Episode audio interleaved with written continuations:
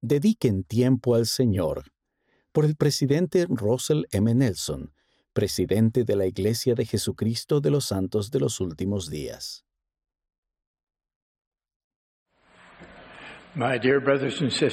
Mis queridos hermanos y hermanas, durante dos días nos han instruido bien, muy bien, siervos del Señor, que han procurado diligentemente saber lo que Él deseaba que dijeran.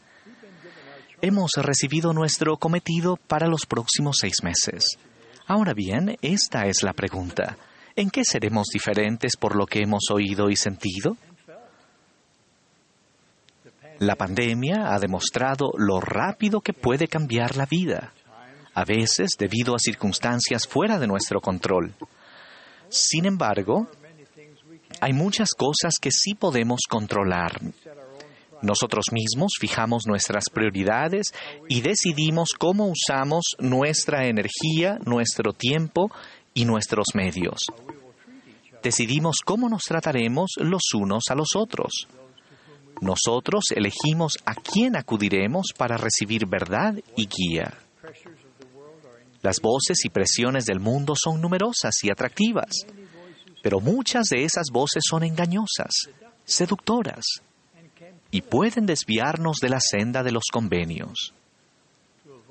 Para evitar la inevitable angustia que le sigue, hoy les ruego que contrarresten el encanto del mundo dedicando tiempo al Señor en su vida todos y cada uno de los días. Si la mayor parte de la información que obtienen proviene de las redes sociales o de otros medios de comunicación, su capacidad para escuchar los susurros del Espíritu se verá disminuida. Si no están buscando al Señor a través de la oración y el estudio del Evangelio diarios, quedan vulnerables a filosofías que pueden ser intrigantes, pero que no son ciertas. Incluso los santos que de otro modo serían fieles pueden ceder al ritmo constante de la banda de Babilonia. Mis hermanos y hermanas, les ruego que dediquen tiempo al Señor, hagan que su propio fundamento espiritual sea firme y capaz de resistir la prueba del tiempo, haciendo aquello que permita que el Espíritu Santo esté con ustedes siempre. Nunca subestimen la profunda verdad de que el Espíritu habla de las cosas como realmente son y de las cosas como realmente serán. Él os mostrará todas las cosas que debéis hacer. Nada invita más al Espíritu que centrar la mira en Jesucristo. Hablen de Cristo. Regocíjense en Cristo.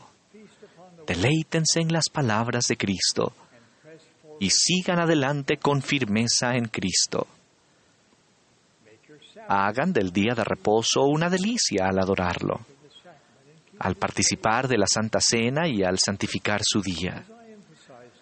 Como recalqué esta mañana, dediquen tiempo al Señor en su santa casa.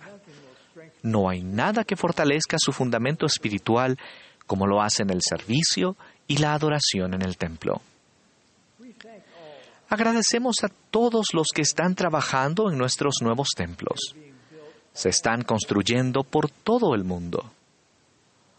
Hoy me complace anunciar nuestros planes para edificar más templos en los siguientes lugares o cerca de ellos. Kaohsiung, Taiwán. Tacloba, Filipinas. Monrovia, Liberia. En Liberia. Kananga.